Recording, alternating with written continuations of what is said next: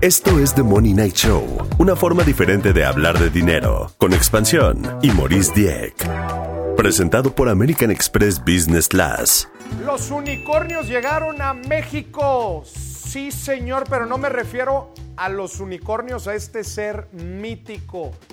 Me refiero a las empresas con una valoración de más de mil millones de dólares. Así es, señoras y señores, esta es la definición de un unicornio.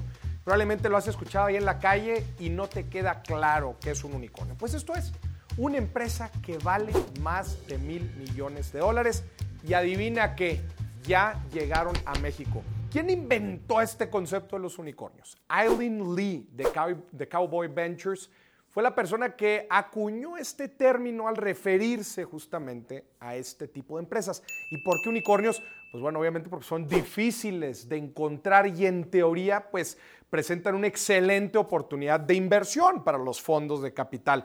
Algunos ejemplos de los unicornios más famosos alrededor del mundo, ByteDance, que es la holding de TikTok, SpaceX, de Elon Musk y Stripe, la procesadora de pagos. Seguramente has escuchado hablar de estas empresas o inclusive algunas de ellas las usas. Pero a ver, ¿qué onda con los unicornios, el mundo y México? En el mundo hay más de mil unicornios y en México apenas están empezando a aparecer. Hoy, hoy por hoy, hay ocho unicornios mexicanos. Chécate este dato, antes del 2020 no había ninguno solo son relativamente recientes estos ocho unicornios, empezaron después del 2020. Todos ellos, dentro de su modelo de negocio, incorporan un importante factor financiero, o sea, de un servicio financiero dentro de lo que hacen.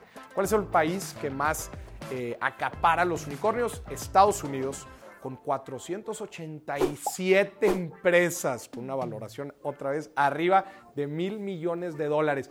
Pero ¿qué onda con estas empresas? O sea, ¿qué, qué las hace tener esta valoración?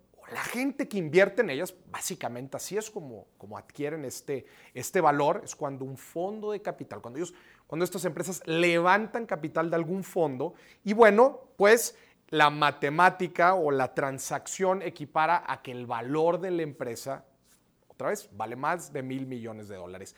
¿Qué los hace ser unicornios? ¿Qué les hace ser tener, ¿qué ven? En pocas palabras, ¿qué ven los fondos en estas empresas para darles estas valoraciones? Y bueno, aquí te doy tres puntos principales que todo unicornio tiene. Número uno, resuelven un problema masivo. No, no están anichados, no resuelven la necesidad de un grupo particular de personas, se enfocan en problemas masivos.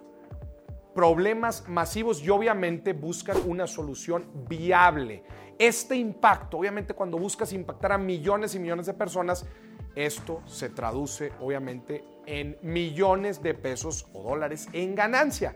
Entonces se enfocan en problemas que normalmente la gente tiene, como crecer empresas eh, de e-commerce o empresas digitales o el negocio de, de autos, de venta de autos usados. Estos son mercados enormes que generan obviamente muchísimo dinero. Entonces esta es la primera característica, resuelven un problema masivo.